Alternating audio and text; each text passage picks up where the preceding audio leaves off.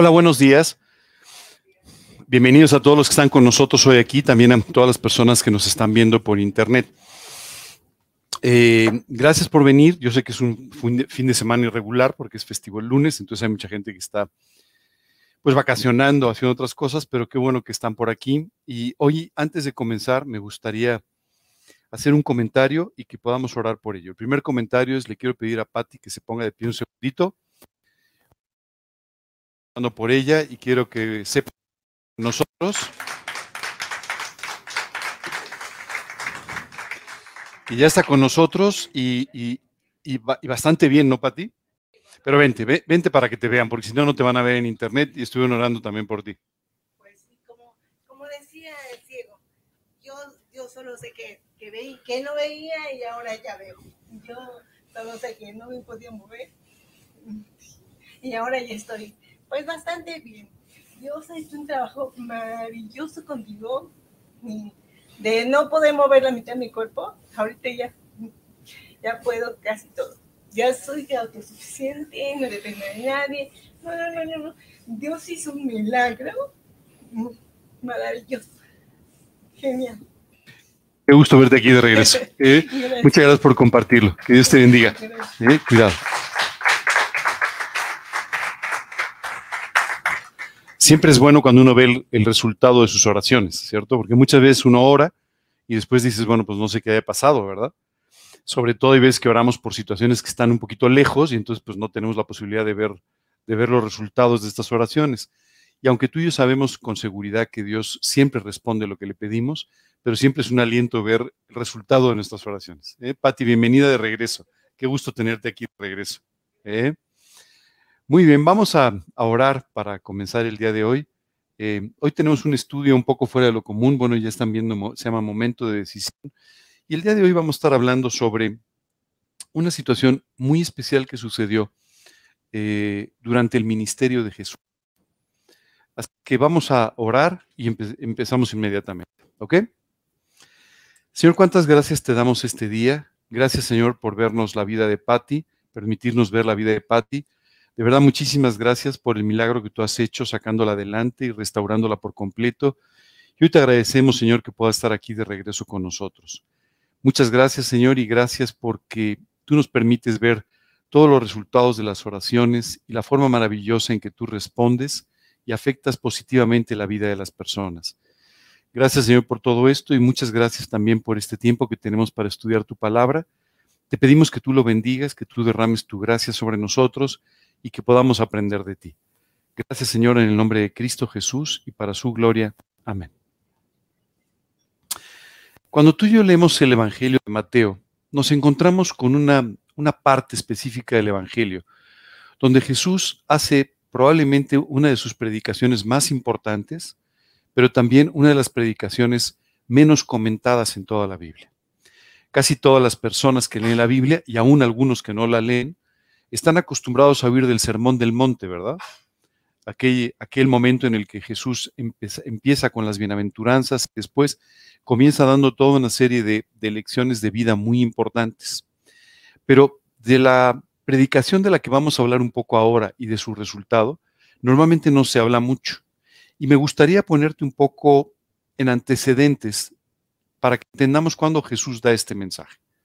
Si ustedes ven el, Evangelio de Juan en el capítulo 6, encontrar toda una secuencia de vinieron eh, en ese tiempo del ministerio de Jesús.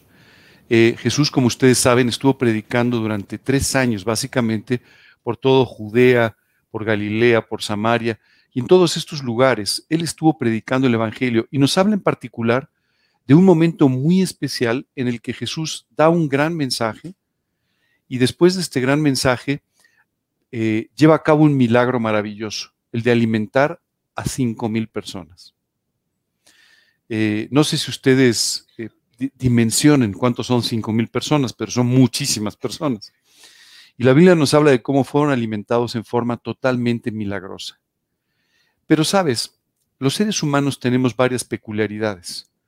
Una de ellas es que tomamos a veces algunas cosas muy positivas y las convertimos en cosas muy complejas. La segunda peculiaridad que tenemos es que a veces, en lugar de aprovechar y entender lo que Dios está haciendo por nosotros, queremos sacar un provecho indebido de las cosas que Dios nos da. Esto es muy común. Si ustedes ven la vida normal, ustedes van a encontrar cuántos grandes descubrimientos científicos han venido como un regalo de parte de Dios el mal uso que hemos hecho de ellos. Hoy en día una de las enfermedades más, eh, que más vidas cobra en el mundo es el cáncer. El cáncer es una, enfermedad terrible eh, con diferentes manifestaciones y que afecta a muchísimas personas en todo el mundo, ¿no? Y ha causado el fallecimiento de muchas personas durante la historia. Quiero decirte que hoy hay muchos tratamientos para, para esta enfermedad, pero uno de los primeros tratamientos que se desarrolló para atacar los tumores cancerígenos fue lo que se llama la bomba de cobalto, ¿no? Eh, algunos que tenemos algunos años más, eh, escuchamos de esto cuando éramos más jóvenes, y si alguien ha estado vinculado con cuestiones médicas, seguramente, perdón, ha escuchado de este, de este tratamiento. No sé si tú sabes esto, pero los mismos conceptos que se usan para la bomba de cobalto servían para atacar los tumores cancerígenos, fueron usados para construir la bomba nuclear que mató a miles y miles y miles de personas. Así somos los seres humanos. Tomamos las cosas buenas y a veces hacemos un mal uso de ellas, dañándolas por completo. Estoy seguro que tú y yo tenemos ejemplos en nuestra propia vida de esos errores de actitud. Cuando Dios nos ha regalado literalmente muchas cosas, la vida, la salud y muchas otras cosas, y sin embargo hemos hecho un mal uso de ello. Quiero decirte que hoy vamos a hablar de una predicación que vino como consecuencia del mal uso o de la mala percepción que las personas tuvieron como consecuencia de este gran milagro de la alimentación de los cinco mil. ¿Sabes qué sucedió? Las personas vieron alimentar a cinco mil, vieron a Jesús caminando sobre las aguas y entonces empezaron a buscarle, pero no como su Salvador, no como el guía espiritual de sus vidas, sino como quien podía resolver sus problemas. La verdad es que muchas veces nos encontramos de esta manera, y encontramos a muchas personas que están buscando a Dios como un remedio para sus vidas, no para que las transforme, no para que las haga más espirituales o más profundas o para que los lleve al cielo, sino para que resuelva los problemas cotidianos que tienen y para los que no han encontrado una solución. Por supuesto que Dios está preocupado por nuestros problemas, pero lo que más le preocupa es tu alma, lo que más le preocupa es tu corazón, lo que más le preocupa es tu salvación. A veces nosotros nos despreocupamos de todo esto y simplemente nos preocupamos porque alguien nos resuelva los problemas de, nuestros gastos, de, de nuestras situaciones básicas de vida. Quiero contarte que esto es exactamente lo que estaba pasando en ese momento del ministerio de Jesús. Lo que estaba pasando es que algunas personas consideraron que como estaban viviendo una realidad complicada, era el momento perfecto para que Jesús los sacara adelante. Quiero contarte que en ese momento de la historia, el pueblo de Israel vivía bajo el yugo del imperio romano, algo que en realidad nunca fue aceptado por ellos. Quiero contarte que el imperio romano se extendió por la mayor parte de Europa y también por el norte de África y por Oriente Medio. Y en muchos de los lugares donde los romanos llegaban, constituían provincias del imperio y daban la ciudadanía a las personas que vivían en ese lugar. Sin embargo, en el caso de Israel, esto no sucedió jamás. El pueblo de Israel siempre, siempre manifestó un rechazo muy importante y siempre tuvo una serie de actitudes totalmente en contra del, imperio romano. Eh, tú y yo podemos estar de acuerdo, no, lo que tú quieras, pero al final esto acabó con una, con una eh, represión muy fuerte. En el año 70 después de Cristo, un emperador decidió simplemente acabar ya con estas rebeliones y destruyó la muralla de Jerusalén, se destruyó el templo y de esta manera se dispersó en gran medida al pueblo de Israel. Estamos viviendo con, Jesús en este momento tan solo unos, unos años antes de que eso sucediera. Y Jesús estaba predicando. Y entonces las personas empezaron a pensar, oye, qué maravilloso seguir a Cristo. Fíjate, resucita a los muertos. O sea, podemos entrar en guerra con quien queramos, pero si no resucitan a los muertos, resuelto el problema, ¿verdad? no vamos a tener bajas, ¿no? Sana a los enfermos, a los heridos, a los que están en problemas, pues imagínate qué maravilla. Nos da de comer a todos de la nada. en pocas palabras, va a resolver todos nuestros problemas y nos va a dar salida a todas las situaciones difíciles que no sabemos cómo enfrentar. Sabes, hoy muchas personas se acercan al Evangelio con la única intención de encontrar este tipo de soluciones a su vida. Me voy a hacer cristiano porque de esta manera, ¿no? Me van a ayudar a resolver mis problemas, me van a ayudar a resolver mis situaciones, mis gastos. Muchas veces incluso hay personas que, aun habiendo conocido a Cristo, preocupados por su propia situación, en lugar de buscar una solución con Dios, tratan de buscar una solución humana, pidiendo dinero, pidiendo ayudas, haciendo, no haciendo, ya sabes, ¿no? Todo este tipo de cosas. Quiero decirte que justamente de eso es de lo que estamos hablando. Un momento en el que Jesús estaba siendo seguido por una multitud muy grande. Había varios miles de personas que estaban siguiendo a Jesús. Y bueno, tú y yo diríamos, oye, maravilloso, ¿no? Imagínate que en este momento este grupo se triplicara el siguiente domingo. Tú dirías, wow, maravilloso, gracias a Dios por nuestras oraciones. Dios Yo te diría, no necesariamente eso es una bendición. Si las personas no están buscando en su corazón una vida más profunda desde el punto de vista espiritual, que tú tengas tres veces más gente aquí, no, no, no cambia nada. Jesús sabía perfectamente eso. Sabía que aunque miles de personas lo seguían, muchas personas incluso se identificaban como discípulos de Jesús, en realidad en su corazón no había una intención correcta, no había un deseo correcto de salir adelante espiritualmente y entregarle su vida a Cristo. Es en este momento en el que se da una conversación muy interesante que detona esta gran predicación de Jesús. Allá del otro lado del mar le dijeron, Rabí, ¿cuándo llegaste acá? Simplemente él había dejado a la multitud y durante la noche caminando sobre el agua había llegado al otro lugar del lago. Y entonces las personas dicen, ¿cómo? ¿Pero cómo vino? ¿Qué fue lo que pasó? ¿Qué haríamos tú y yo? Seguramente empezar a, dar explicaciones de cómo él caminaba sobre el agua, de cómo... Jesús, sin embargo, evidenció el problema que ellos tenían. ¿Sabes? Si algo me ha impresionado en todos estos años de caminar al lado de Jesús, es que nunca obtengo las respuestas que quiero, pero sí las que necesito. Y cuando busco muchas veces respuestas que según yo van a alentar mi vida o según yo van a tener un gran impacto, Jesús llega y me dice, no, no, no, no, no, no, no. Tienes un problema que tienes que enfrentar. Y cuando eso sucede, realmente hay cambios significativos en mi vida. Jesús responde, de cierto, de cierto os digo que, no me, que me buscáis no porque habéis visto las señales, sino porque comisteis el pan y os saciasteis. No, no, no, no. No hay un interés real de seguirme. El interés que ustedes tienen es porque comieron gratis. Es porque muchos de ustedes fueron sanados y algunos resucitados. Ese es el verdadero interés. No tienen interés en seguirme, no les interesa lo que estoy predicando y no les interesa en absoluto lo que estoy haciendo. ¿Sabes qué es increíble? Muchas veces Dios se tiene que dirigir no solamente a quienes no lo conocen, pero también a quienes le conocen, para llamarles la atención sobre esta actitud equivocada que a veces tenemos. Hoy me gustaría empezar con dos preguntas. La primera es, si tú nos estás escuchando el día de hoy, ¿de dónde proviene tu interés? ¿Qué es lo que realmente quieres que Dios haga en tu vida? ¿Quieres que Dios transforme de raíz tu corazón?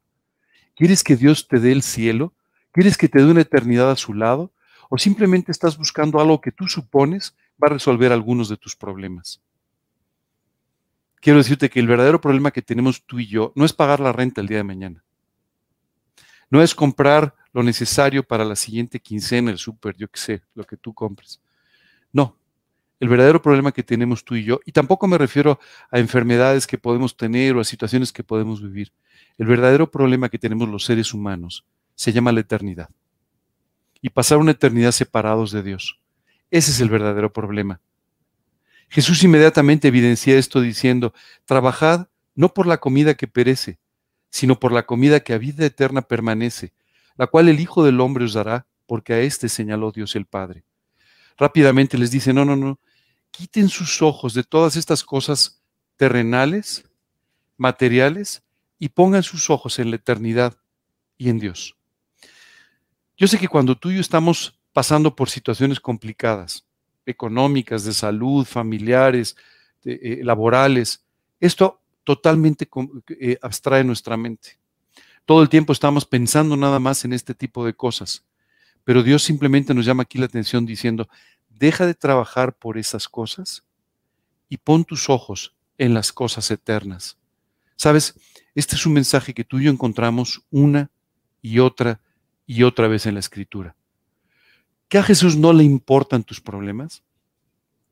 ¿Que a Jesús no le importa tus necesidades? ¿No le importan tus compromisos? No. Le importan, pero le importa más tu corazón, tu eternidad y lo que Él puede hacer en tu vida. ¿Tú crees que el Dios que creó el cielo y la tierra, tú crees que el Dios que trajo a Jesucristo, su Hijo, a morir en una cruz por ti, ¿tú crees que no tiene el poder para resolver todos tus problemas el día de hoy? Cinco mil fueron alimentados con una comida que no alcanzaba para cinco. ¿Has visto alguna vez un muerto resucitar? ¿Alguna, ¿Alguna vez has visto a un enfermo terminal ser sanado por completo? Estos son milagros de parte de Dios. Y Dios puede hacer estos milagros cada vez que sean necesarios. Pero lo que más le importa es el gran milagro de transformar tu corazón, de hacerte una persona diferente. Ese es el milagro más importante que Dios puede hacer. El milagro más importante de transformar a un pecador en un hijo de Dios con una eternidad esperándole. Es por eso que Jesús aquí contesta y dice, no, no, no, tienen que poner sus ojos en las cosas eternas. Las otras están resueltas. Ya están resueltas. Ese problema que hoy te preocupa, ese problema que no te dejó dormir durante la semana, esa situación que tú estás enfrentando, ya está resuelta. Dios puede resolver cualquier cosa. Dice la escritura, todo es posible para Dios. Así que cualquier problema, cualquier situación, cualquier dificultad que tú y yo estemos enfrentando, Dios tiene el poder para resolverla. Y ya lo tiene resuelto. Pero no es eso en lo que quiere que pongas tus ojos. Él quiere que tú confíes en la solución que Él ya tiene para ti y que entonces voltees y pongas tus ojos en la eternidad. ¿Por qué muchas veces pareciera que la respuesta no llega de inmediato? porque tu fe tiene que crecer, porque tu confianza tiene que crecer para que puedas quitar tus ojos de los problemas terrenales y los pongas en la vida espiritual. Es por eso que aquí Jesús dice, no trabajen para eso. O sea, si tú trabajas nada más para el gasto de la quincena, estás usando mal tu tiempo. Si tú trabajas nada más para poder conseguir ciertos logros en tu vida, estás perdiendo tu tiempo. Hoy quiero empezar diciéndote, Dios te está pidiendo que pongas tus ojos en la eternidad, en las cosas eternas, en Él, para que de esa manera Él pueda darte de otra forma todo aquello que tú necesitas. En una oportunidad hablando con sus discípulos, les dijo, los discípulos estaban preocupados, dijeron, oye, tenemos un tiempo siguiéndote, todos nosotros hemos dejado nuestros trabajos, hemos dejado nuestros negocios, pues de qué vamos a vivir, o sea, Algún día va tenemos, tenemos que hacer otra cosa. Y Jesús empieza explicándoles, les dice, ¿ustedes han visto los lirios del campo? ¿Ustedes han visto las flores en la naturaleza? ¿Las han visto trabajar? ¿Han visto a las aves? ¿Las han visto trabajar? ¿Ustedes han visto alguna vez a un gorrión trabajando? ¿Bajando a sembrar? ¿Han visto algún gorrión o algún otro, alguna otra ave eh, viniendo a abrir una cuenta de cheques? O sea, Jesús simplemente dijo, e-, ellos no trabajan, ellos no aran, ellos no siembran, ellos no recogen, pero sin embargo su Padre Celestial tiene cuidado de todos ellos. Y ni el mismísimo Salomón se vistió como Dios ha vestido a las flores del campo. ¿No te parece extraordinario? Pero después hay unas palabras, más buscad primeramente el reino de Dios y su justicia, y todas estas cosas o serán añadidas. No te estoy invitando a ser un irresponsable, a no cumplir con tus compromisos. Te estoy invitando a ser una mujer, un hombre de fe, que estén seguros de que Dios va a cubrir todas tus necesidades, va a cumplir con todas las cosas que tú necesitas, pero que no quiere que te distraigas con ellas, sino quiere que pongas tus ojos en las cosas eternas. Me buscáis no porque habéis visto las señales, sino porque comisteis el pan y os saciasteis. Trabajad no por la comida que perece, sino por la comida que a vida eterna permanece, la cual el Hijo del Hombre os dará, porque a éste señaló Dios el Padre. Entonces le dijeron, ¿qué debemos hacer para poner en práctica las obras de Dios? Esta es una pregunta importantísima. Le están diciendo, ¿qué tenemos que hacer para hacer lo que Dios quiere? ¿Qué tenemos que hacer para poner en práctica las obras de Dios? Si el día de hoy tú quieres poner en práctica las obras de Dios, escucha muy bien la respuesta de Jesús. Respondió Jesús y les dijo, esta es la obra de Dios, que creáis en el que Él ha enviado. Simplemente ese es el trabajo de Dios. Esa es la obra en la que tú, en la que Dios quiere que tú y yo nos concentremos en creer en aquel a quien Dios ha enviado. Hay muchas personas que todavía el día de hoy piensan que pueden salvarse por sus obras. Cuando Dios dice, la obra de Dios no es la tuya, es que creas en aquel a quien Dios ha enviado. Por supuesto que esto le sorprendió mucho. Y entonces dijeron, ¿qué señal haces tú para que veamos y te creamos? ¿Qué obras haces? ¿Sabes qué es increíble? Esto nada más nos deja ver que estas personas no creían en Él como su Salvador. Cuando Jesús les dice, tienen que entregar su vida, tienen que poner sus ojos en las cosas eternas, la respuesta fue, a ver, ¿qué obras haces para que creamos en ti? a ver si eres o no eres. ¿Sabes? Yo espero que tú no tengas ninguna duda sobre esto. Yo no tengo ninguna duda sobre quién es quien, en quien yo he creído. Sé quién es y sé cómo es. Aunque cada día estoy aprendiendo más de cómo es, pero sé en quién he confiado. ¿Tú sabes en quién has confiado? Entonces deja de confiar en alguien más que Jesús. Muchas veces tú y yo confiamos en otras personas, en que alguien nos saque adelante, en que alguien haga algo por nosotros, en que alguien nos ayude, en que alguien interceda, haga cualquier cosa. Solo quiero decirte que en quien debemos confiar es en aquel en quien hemos creído, solamente en Él. ¿Sabes? Este, este intercambio de preguntas y respuestas dio como consecuencia que Jesús comenzara a predicar de una forma muy fuerte, muy dura. Jesús les dijo, yo soy el pan de vida. El que a mí viene nunca tendrá hambre y el que en mí cree jamás, nunca tendrá sed. Mas os he dicho que aunque me habéis visto, no creéis. ¿Sabes? Muchas personas hoy en día alentarían estos cinco mil y les dirían, no se vayan a sentir, ¿no? No hablemos muy duro, no vaya a ser que se molesten, que ya no regresen, ¿no? Jesús, sin embargo, evidenció su problema. Y siempre Dios evidenciará tu problema para sacarte adelante de él. Y aquí les dice, no, no, no, no, ustedes tienen un problema espiritual muy, muy fuerte.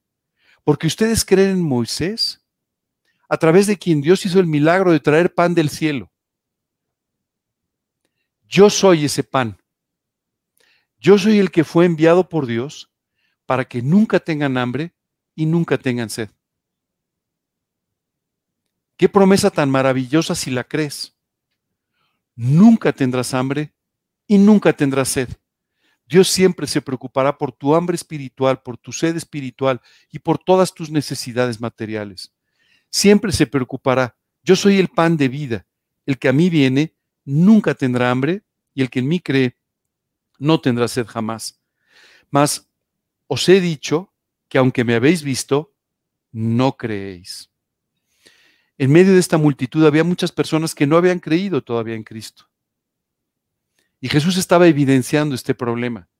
Pero también había otras que habían creído en Él como su Salvador, pero que sin embargo todavía no creían completamente.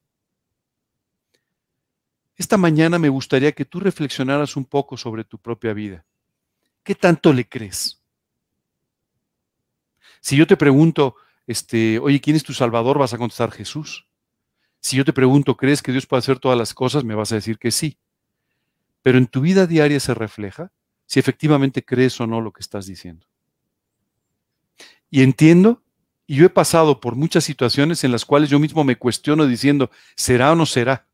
No, no, no, no él, de eso no tengo duda. Pero ¿se resolverá esto o no se resolverá? ¿Pasará esto o no pasará? Y a veces nos angustiamos. A veces nos agobiamos con muchas situaciones. Hace años leía un libro de un pastor por el que tengo mucho respeto. Y él hablaba de cómo había tenido dos o tres noches en las que simplemente no había podido dormir y se sentía muy sofocado porque había ciertas responsabilidades en las que había incurrido por servir a Dios y estaba muy temeroso de que las cosas no sucedieran. Dios una vez más cumplió en su vida. Y no cumplió lo que le pidió, cumplió tres veces más de lo que le había pedido. Y así es Dios contigo y conmigo. Y esta vida es toda una jornada que tú y yo caminamos al lado del Señor, creciendo en nuestra fe y cada vez más aprendiendo cómo depositar nuestra confianza en un Dios que nunca nos va a fallar y que conforme nos vayamos acercando a situaciones cada vez más extremas, Dios irá manifestando cada vez más su poder. Es increíble como tú y yo muchas veces ponemos en duda el poder de Dios, pero también su misericordia y su amor hacia nosotros. Y esta es la voluntad del Padre que me envió, que todo el que me, todo el que me diere, no pierda yo nada, sino que lo resucite en el día postrero. Murmuraban entonces de él los judíos porque había dicho yo soy el pan que descendió del cielo. Y decían, ¿no es este Jesús el hijo de José, cuyo padre y madre nosotros conocemos? ¿Cómo puede, cómo pues dice este, del cielo he descendido? ¿No? Y decían, oye, ¿este quién se cree? Se cree muy especial, se cree muy espiritual, pero si nosotros conocemos a su familia. Jesús entonces respondió y les dijo, no murmuréis entre vosotros. Ninguno puede venir a mí si el Padre que me envió no le trajere. Y yo le resucitaré en el día postrero. ¿Sabes qué es impresionante? A partir de aquí Jesús empieza a hablar cada vez más y más fuerte sobre la necesidad de entregar las vidas, nuestras vidas, a Él. De cierto, de cierto os digo, el que cree en mí tiene vida eterna. Yo soy el pan de vida. Y dice más adelante, entonces los judíos contendían entre sí diciendo, ¿cómo puede éste darnos a comer su carne? Porque Jesús había dicho, el que no come mi carne y bebe, y bebe mi sangre, no puede tener parte conmigo. ¿Sabes qué es impresionante? Jesús aquí estaba enfrentando a los judíos que confiaban a través de su religión, que no podían tomar sangre de, ningún animal ni de ningún tipo, que no podían comer aquellas cosas que no eran prácticamente permitidas por la ley, ya que aquí Jesús les está diciendo, si ustedes no me comen por completo, si ustedes no asimilan por completo mi vida y lo que significa mi sacrificio, ustedes no pueden tener parte conmigo. Y los judíos decían, ¿cómo puede hacer esto? Jesús les dijo, de cierto, de cierto os digo, si no coméis la carne del Hijo del Hombre y bebéis su sangre, no tenéis vida en vosotros. Oye, ¿esto era algo literal? ¿Tenían que agarrar las mordidas? No, esto no era literal. Jesús estaba hablando de cómo espiritualmente ellos tenían que apropiar por completo la vida y el sacrificio de Jesucristo. El que come mi carne y bebe mi sangre tiene vida eterna, y yo le resucitaré en el día postrero, porque mi carne es verdadera comida mi sangre es verdadera bebida. Este es el pan que descendió del cielo, no como vuestros padres comieron el maná y murieron. El que come de este pan vivirá eternamente. Estas cosas las dijo en una sinagoga. Y sabes, después de escuchar todo esto, muchos de sus discípulos, no solamente la gente que lo escuchaba, muchos de sus discípulos dijeron, fiu, o sea que esto está fuerte. O sea, se trata de entregarse por completo se trata de creerle por completo, se trata de asimilar por completo su sacrificio y todo lo que representa su vida. Al oírlas, estas palabras, muchos de sus discípulos dijeron, dura es esta palabra, ¿quién la puede oír? Dijeron esto, este mensaje es muy fuerte, esto demanda nuestras vidas. ¿Sabes cómo podríamos de hoy para 15 días, llenar tres veces este salón, suavizando el mensaje del Evangelio. diciéndole a la gente que no tiene que entregar su vida, que se la puede pasar muy bien, que vamos a tener efectos especiales y tres cantantes modernos que estén aquí cantando y, que podamos aplaudirles. Y de esa manera lo haríamos. Jesús en este momento pudo haber dicho cinco mil, wow, buen número, buen número. Este, vamos a hacer algo que le... No. Jesús simplemente les dijo, esto es lo que ustedes tienen que hacer. Y si después de esto no queda ninguno, no importa. Y si después de esto todos se van, no importa. Y algunos de los que se llamaban sus discípulos simplemente dijeron, esta palabra es demasiado dura para ser oída. Tal vez esta mañana tú pienses, esto que Ángel está diciendo es demasiado duro para ser vivido. ¿Cómo? ¿Una entrega completa de mi vida? ¿Cómo? ¿Dejar a un lado las cosas de este mundo, las cosas materiales y concentrarme solamente en las cosas eternas? Eso suena muy duro, muy difícil, demasiado. Yo vine esta mañana que me consintieran.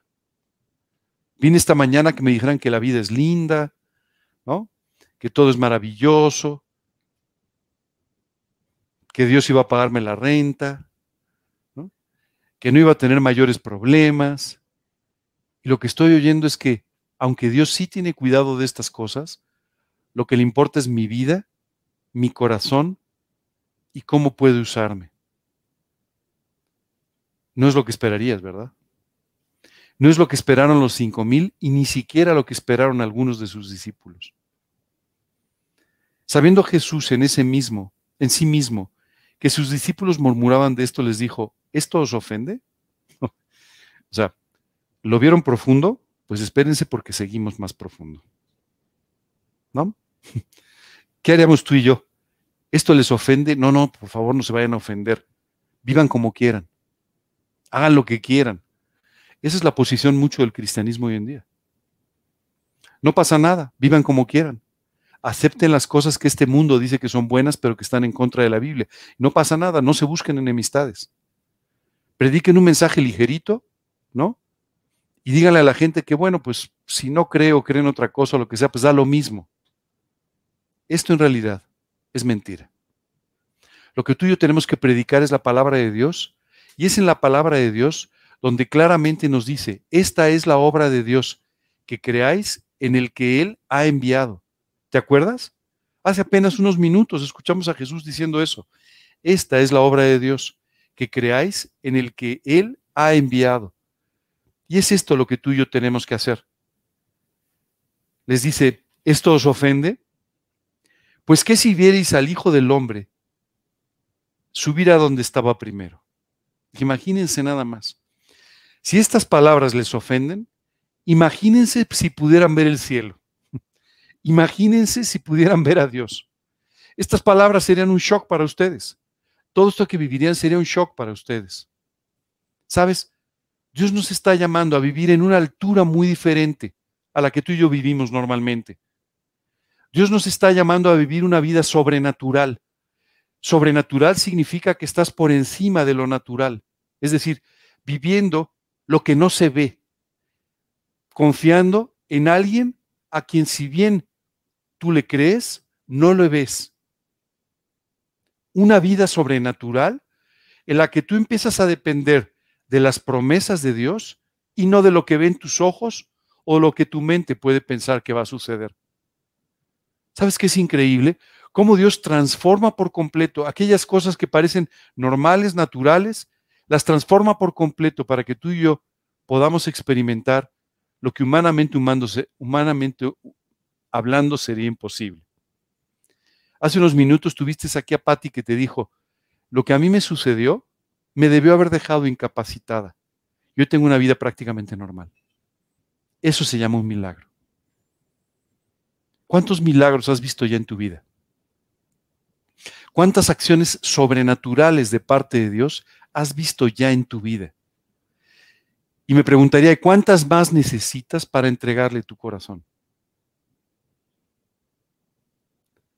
A donde hoy Dios nos está llamando, es a esa vida sobrenatural, en la que tú y yo creamos sin ver, caminemos sin saber a dónde, confiemos sin ver nada. Dice la escritura, es pues la fe, la certeza de lo que se espera, la convicción de lo que no se ve.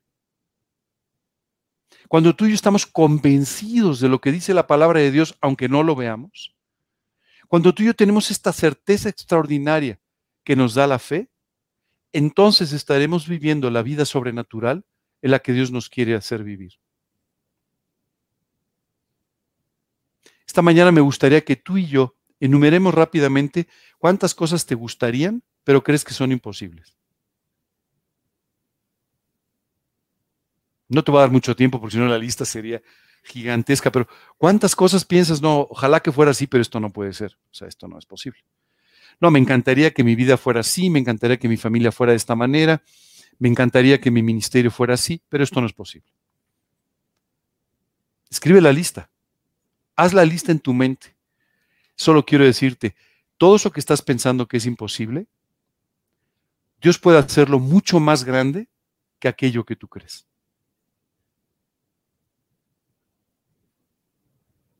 Estamos hablando del Dios que con comida para cinco alimentó a cinco mil. Estamos hablando del Dios que resucitaba a los muertos.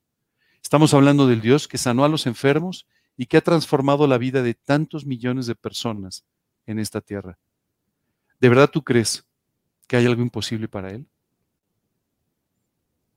Pues esta multitud sí lo creyó. Dijeron, no, no es demasiado. Nos está pidiendo que nos entreguemos y que confiemos de una manera que no es normal, no es natural. ¿No te parece increíble? Dios poniéndonos delante la eternidad, Dios poniéndonos delante una vida extraordinaria y sobrenatural, y simplemente nosotros, por no querer confiar, por no quererle creer, por poner nuestros ojos donde no deben estar, simplemente le decimos, dura es esta palabra, ¿quién la puede oír? Debe haber sido muy triste para Jesús escuchar a estos discípulos diciendo, no, lo que pides es demasiado lo que pides es demasiado? A ver, vamos a hacer un pequeño balance, rapidito. ¿Qué te está pidiendo Dios? Tu vida. ¿Ok? O sea, no, no me está pidiendo, no, tu vida. Eso es lo que te está pidiendo. Solo te quiero hacer un comentario. Por cierto, tu vida Él ya la pagó. O sea, si te preocupa perder tu vida, Jesús ya pagó por ella. En la cruz murió para que tengas vida. Ya pagó por ti. Ya. Tu problema fue resuelto.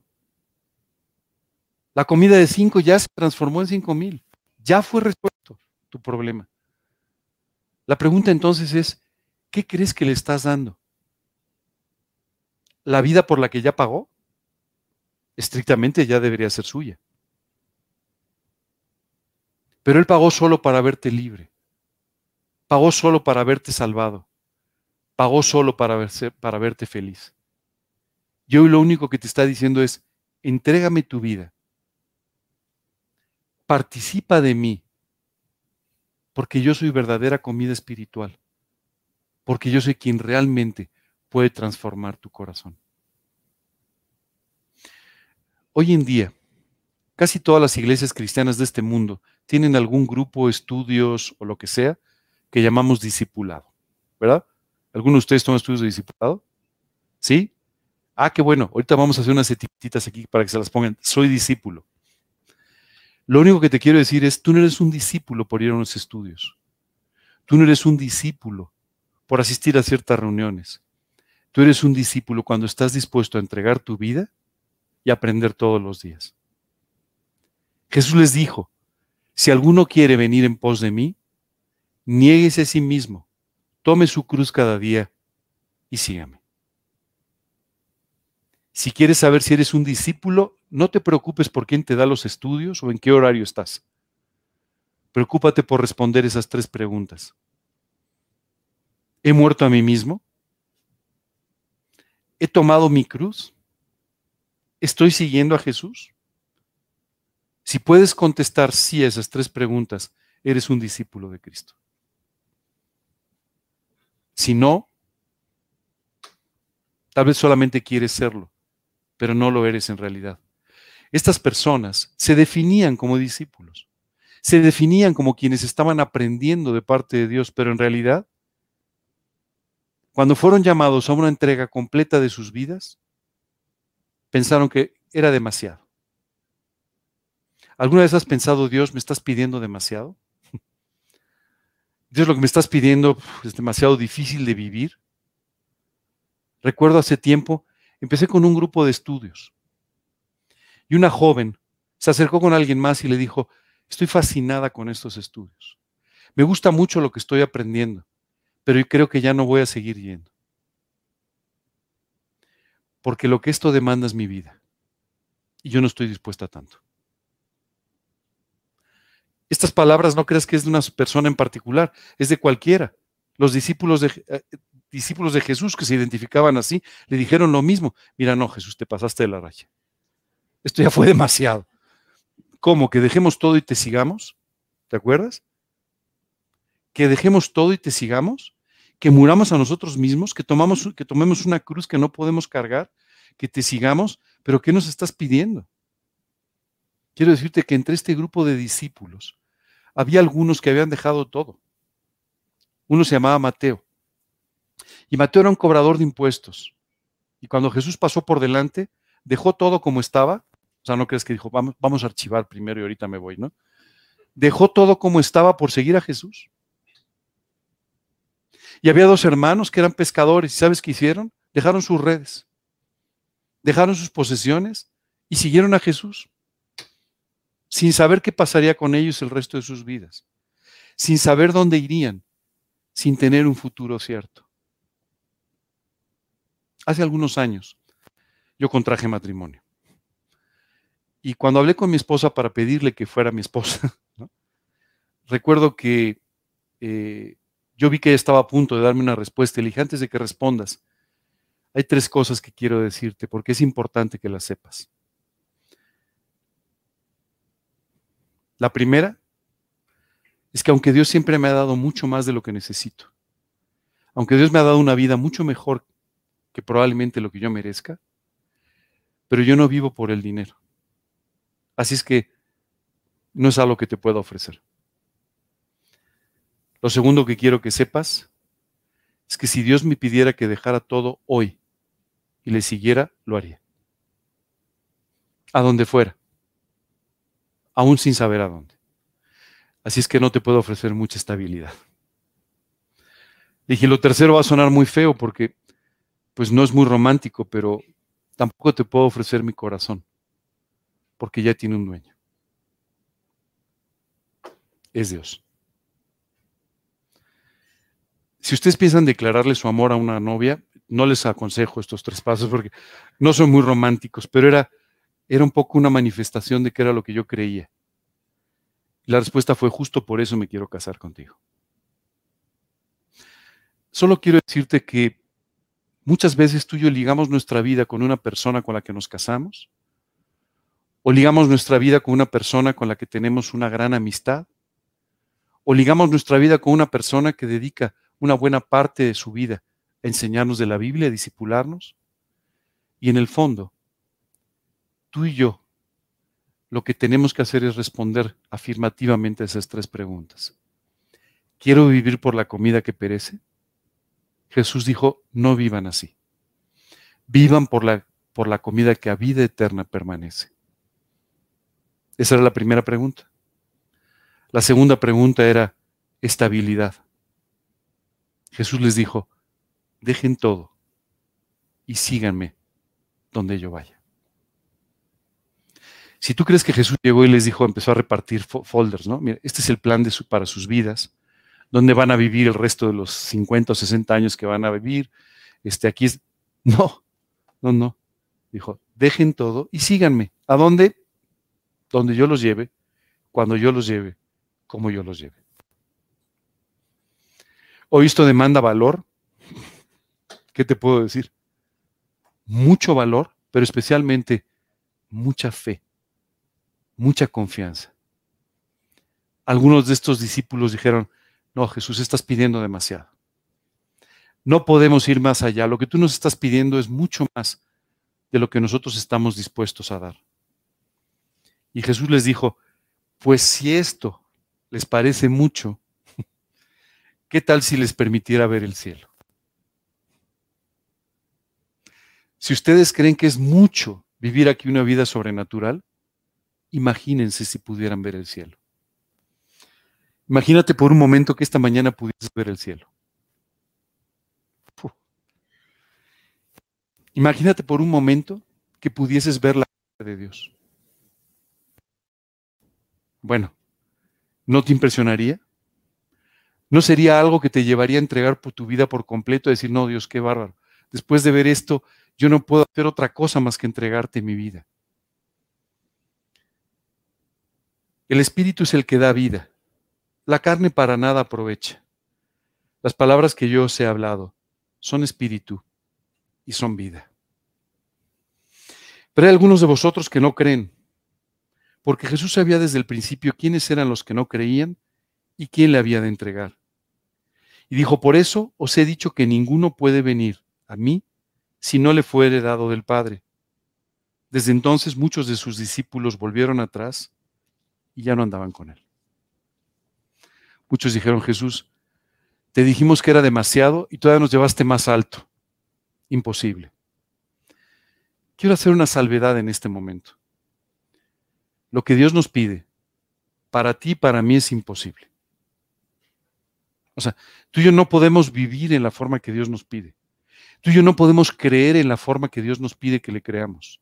Tú y yo no podemos vivir en ese nivel espiritual, ni en esas alturas espirituales, ni en esa vida sobrenatural. Esto es humanamente imposible. Solo Dios lo puede hacer posible. Oye, ¿por qué Dios entonces nos dice las cosas así?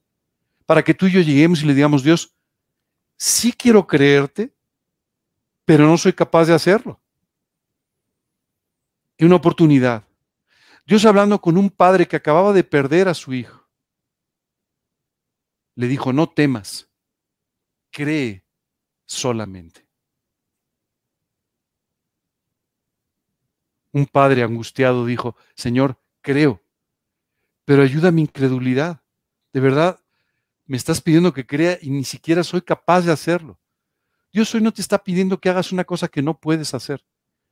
Te está pidiendo que le creas y recurras a Él para que Él haga en ti lo que solamente Dios puede hacer. Y entonces te lleve a vivir la vida que Él tiene para ti y que humanamente es imposible por completo de vivir. Oye, después de haber estado rodeado de cinco mil personas, estar solo con 12 no te parece que se sintió un poco solito? Digo yo, ¿no? O sea, seguramente. Y entonces uno diría, oye, me quedan nada más 12, pues voy a consentir a los 12, ¿no? Ustedes no se me vayan, este, luego platicamos, ¿no? Dijo entonces Jesús a los doce, ¿queréis acaso iros también vosotros?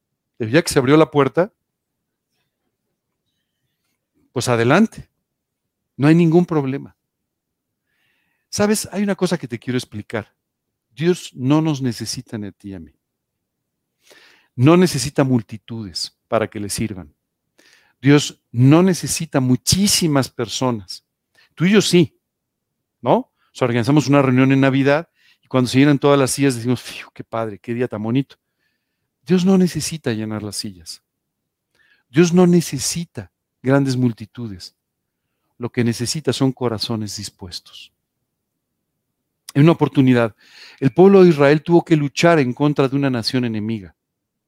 Y cuando vieron el ejército enemigo y vieron el suyo, dijeron, buf, estamos en problemas. Somos mucho menos, muchísimos menos. Vamos a ser derrotados sin, sin duda. Entonces recurren a Dios. Y Dios dice, no, yo creo que son demasiados. Dios, pero como las matemáticas no me salen ahí hay 10, aquí hay 3, y dices que somos demasiados, sí son demasiados. ¿Y sabes qué hizo Dios? Redujo el contingente de Israel para dejar solo a aquellos que verdaderamente estaban dispuestos a creerle. Y Dios trajo una gran victoria. A Dios no le afectan los números, ni las sillas llenas y vacías. Lo único que Dios necesita son corazones dispuestos. Nada más. Así que invita a los discípulos y les dice, pues miren, si ustedes también se quieren ir, es un buen momento, ¿no? O sea, se van a ir con, mucha más gente, así es que pues ni, quien, les ni quien se dé cuenta. Esta mañana me gusta hacerte una pregunta. O sea, ¿quieres seguir a Cristo de verdad? ¿Quieres entregarle tu vida de verdad? No te estoy pidiendo si quieres seguir viniendo aquí. Si quieres seguir viniendo, la puerta siempre estará abierta y serás bienvenido. La pregunta no es esa, es, ¿qué quieres hacer con tu relación con Dios? ¿Quieres ir más profundo? ¿Quieres dar un paso más allá? Porque hoy estás siendo invitado a hacerlo. Pero depende de tu decisión. Hoy Dios te está diciendo, ¿puedo llevarte a ver el cielo? ¿Puedo llevarte a una vida sobrenatural? Pero tienes que tomar una decisión. Cuando Jesús les, les pregunta esto a los doce que quedaban, fíjate la respuesta. Le respondió Simón Pedro, Señor, ¿a quién iremos? Tú tienes palabras de vida eterna, le dice. ¿Sabes qué me impresiona? Cómo Pedro vio este análisis. Él dijo, a ver Dios, si después de todo lo que he escuchado de ti, si después de todo lo que te he creído, me voy, pues, ¿qué, ¿qué puedo buscar? Esta mañana quisiera hacerte una pregunta. ¿Tú crees que alguien puede preocuparse más de tu vida que el Dios que pagó en la cruz por ti? Entonces, ¿dónde vamos? ¿Tú crees que a alguien le puede importar más tu vida, tu corazón, tus situaciones, tu ministerio, que al Dios que pagó por ti, solo por verte libre? Entonces, ¿qué duda tienes de entregarle tu corazón? Es increíble con qué facilidad entregamos nuestro corazón a muchas cosas, ¿no? A causas justas, ¿no? A una novia, a un novio, no, te entrego mi corazón. Y, no sabes qué va a pasar. Quien te está pidiendo tu vida es el que pagó por ella ya. Imagínate si le importas. Imagínate si valora tu vida mucho más que tú. Pedro simplemente preguntó, pues ¿dónde voy entonces? O sea, si dejo a Dios y dejo la verdad, pues no, no, no, no veo más opciones. El análisis de Pedro fue maravilloso, muy sencillo y maravilloso. ¿A dónde voy? Dice, Señor, tú tienes palabras de vida eterna. O sea, si, si yo dejo la eternidad, si yo dejo la vida espiritual, pues ¿qué otra cosa puedo encontrar en la vida? Y nosotros hemos creído y conocemos que tú eres el Cristo, el Hijo del Dios viviente. ¿Sabes? Esta declaración de Pedro es maravillosa, no tiene precio. Nosotros hemos creído primero y después hemos conocido que tú eres el Cristo, el Hijo del Dios viviente. Tú y yo dimos un paso de fe el día que invitamos a Cristo a nuestros corazones, pero ahora hemos conocido aquel en quien creímos. Porque Dios ha contestado tus oraciones porque Dios ha transformado cosas de tu vida que tú jamás pudiste transformar, porque Dios ha hecho milagros en tu vida que simplemente tú y yo jamás hubiéramos podido llevar a cabo. Así es que tú y yo deberíamos contestar de la misma forma que Pedro, Señor, ¿a quién iremos? Tú eres el único que tienes palabras de vida eterna. Solo a ti podemos recurrir. Hemos creído y ahora conocemos quién eres. De tal manera que no tenemos forma de escaparnos. No tenemos otro lugar a donde ir. Jesús le respondió, ¿no os he escogido yo a vosotros doce y uno de vosotros es diablo? Me encanta la respuesta de Jesús. ¿Cómo responderíamos tú y yo? No, Señor, tú tienes palabras de vida eterna. Gracias, Pedro, gracias. Siempre me di cuenta que tú eras un gran tipo. No, no. Jesús les dice, a ver, les he puesto delante la eternidad una vida sobrenatural para que le elijan. No los elegí yo a ustedes. Y voltense a ver. Incluso uno de ustedes es un diablo. Uno de ustedes está perdidamente mal. Y a pesar de todo los elegí. ¿Sabes qué me impresiona? Cuando yo leo estas palabras, digo, Dios, ¿cómo me escogiste a mí? cualquiera pensaría que te has equivocado, porque me escogiste a mí a pesar de quién soy. y a pensar de cómo soy. Y sin embargo, de todos modos me escogiste a mí. ¿No te parece extraordinario? O sea, ni tú ni yo éramos líderes espirituales cuando encontramos a Cristo. Ni tú ni yo éramos personas extraordinariamente morales y buenas cuando encontramos a Cristo. No. Dios nos encontró perdidos. Y así como nos encontró y donde nos encontró, nos rescató. A pesar de cómo éramos, a pesar de quién éramos. Y aún con esto, Dios nos tomó para hacernos lo que no somos, hijos suyos, embajadores suyos, siervos suyos. ¿No te parece maravilloso? Hablaba de Judas Iscariote, hijo de Simón, porque este era el que le había de entregar, y era uno de los doce.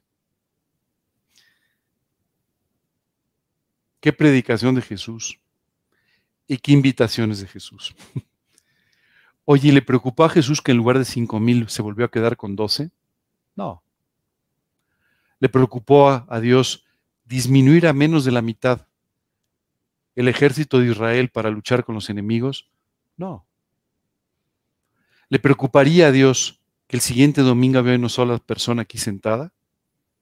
No. Lo único que le preocupa es tu corazón. Con el corazón de una persona él puede hacer milagros. Solo quiero ponerte esto en perspectiva. No 12, al final 11, ¿verdad? ¿No? El día que Jesús murió, solo quedaron 11. El día que Jesús resucitó, solo quedaron 11 y algunas otras personas que confiaban en Él. El mundo entero se ha llenado del Evangelio. ¿Te has dado cuenta? Millones y millones de personas vinieron como consecuencia de 12 panes y 12 peces que Dios pudo partir y dividir y a través de lo cual alimentó al mundo entero. Pero para eso, ellos tuvieron que tomar una decisión, la de entregar sus vidas completamente y sin reservas a ese Dios que les estaba pidiendo esa entrega.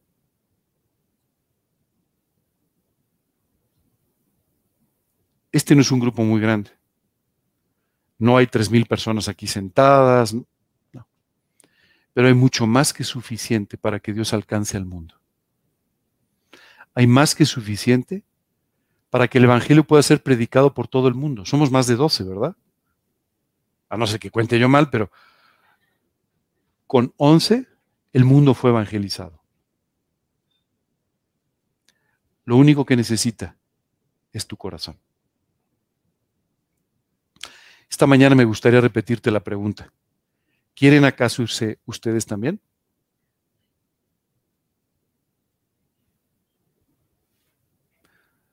La respuesta correcta sería, Señor, ¿a quién iremos? Tú tienes palabras de vida eterna y hemos creído y hoy conocemos que tú eres el Cristo, el Hijo del Dios viviente. Si crees eso, hoy te invito a que vivas de esa manera. A que tengas una fe activa que te lleve a vivir los principios de la Escritura y a entregar por completo tu vida para que Dios la transforme y te lleve donde quiera y te use como quiera. Pensaba en un hombre al que simplemente Dios tomó, lo llevó de un lado para el otro para colocarlo en un lugar donde casualmente estaba pasando en ese momento una persona leyendo el libro de Isaías. Un eunuco etíope.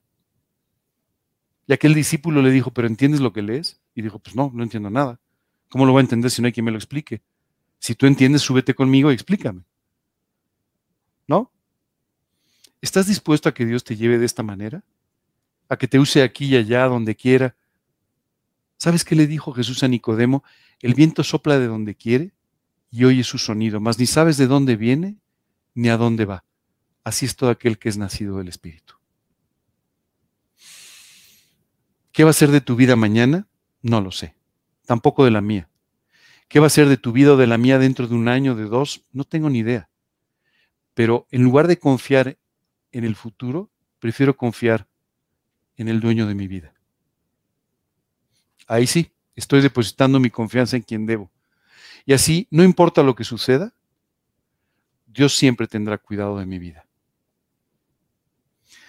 Para los discípulos fue muy interesante escuchar esa respuesta. ¿no?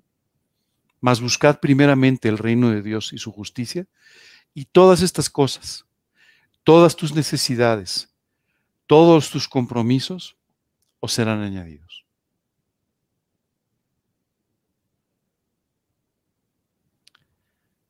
Bueno, ¿qué vas a contestar hoy? La puerta está cerrada, pero ahorita la abro, no se asusten. No sé. Si quiere salir, pues no pasa nada, ¿verdad?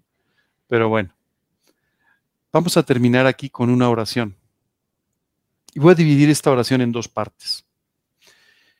Si el día de hoy tú eres como esa multitud mixta, que no ha creído en Jesús, que ha visto ciertos milagros en su vida o en la vida de quienes te invitaron hoy o en la vida de alguien más. Hoy te voy a invitar a que tomes la decisión de pedirle a Cristo que entre a tu corazón y cambie tu vida. En la segunda parte de la oración, voy a responder por ti y si tú no quieres hacerlo, es tu decisión. Pero voy a responder por ti porque yo sí lo quiero hacer. El confirmar una vez más a Dios que Él es el dueño de mi vida y que estoy dispuesto a hacer y a decir y a ir a donde Él quiera. Si tú quieres repetir estas palabras, adelante. Si no, no te preocupes, deja tu cabeza abajo para que conservemos tu confidencialidad y listo. ¿Ok? Vamos a orar entonces. Señor, cuántas gracias te quiero dar el día de hoy por este mensaje a través del cual tú me estás llamando a entregar mi vida. Hoy, Padre, quiero pedirte que tú me perdones por todos mis pecados, que tú me perdones por todas mis faltas. Hoy, Señor, tú me dijiste que la obra de Dios es que crea en el que tú has enviado. Y el día de hoy, Señor, creyendo en lo que tú hiciste en la cruz del Calvario por mí, quiero apropiar ese sacrificio y pedirte que me perdones y me limpies de mis pecados y que entres a mi corazón como mi Señor y mi Salvador. Te quiero pedir que me salves eternamente de mis faltas, que me lleves a la eternidad y que desde hoy seas el Señor y dueño de mi vida. Hoy te entrego mi corazón y te pido que me hagas nacer de nuevo, espiritualmente, para poder vivir una vida a tu lado. Te lo pido, Señor, en el nombre de Cristo Jesús y para su gloria. Amén. Y hoy, Señor, quiero responder esta pregunta. Señor, ¿a dónde iría si te dejara a ti? ¿Cómo podría dejar a alguien que tiene palabras de vida eterna, en quien he creído y en quien confío? Señor, hoy quiero poner mi vida delante de ti y quiero pedirte que tú la tomes por completo. Señor, sin ninguna reserva, quiero que tú puedas usar mi vida y transformarla y llevarme de esta manera, de gloria en gloria, hasta la estatura de un varón perfecto similar a Cristo. Hoy, Señor, quiero pedirte que me hagas vivir una vida, una vida sobrenatural. Quiero pedirte, Señor, que me hagas un espectador de tus milagros. Quiero pedirte que uses mi vida y que tú la bendigas y bendigas la vida de otros a través de ella. Quiero pedirte todo esto, Señor, en el nombre de Cristo Jesús y para su gloria. Amén.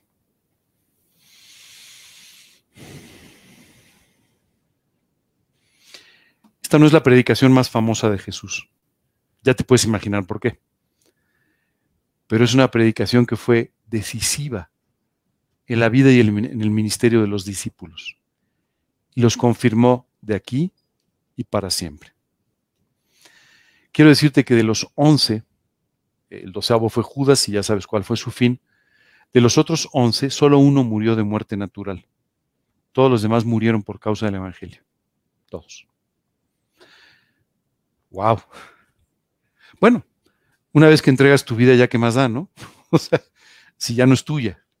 Y por otro lado, la peor noticia que podrías tener, que es perder tu vida, sería la mejor noticia porque amanecerías en el cielo. Así es que el día de hoy lo que te quiero decir es que cuando entregamos nuestras vidas, entonces sí, nos volvemos útiles en las manos de Dios. Y eso es exactamente lo que quiere hacer contigo. ¿Mm? ¿Alguna pregunta, alguna duda? ¿No? ¿Todo clarísimo? Bueno, ¿alguna pregunta en internet? No tampoco. Ok, pues si es así, quisiera despedirme esta mañana, eh, despedirme de todas las personas que nos siguen por internet e invitarlos el próximo domingo a que otra vez se conecten con nosotros vía YouTube o vía Facebook en este grupo G316 Condesa. Y si tienen alguna pregunta, alguna duda, en un momento más va a aparecer en su pantalla eh, una dirección de correo electrónico y un número de WhatsApp, así como diferentes opciones de podcast para que puedan escuchar esta y otras pláticas cuando ustedes gusten. Que Dios los bendiga. Buen domingo.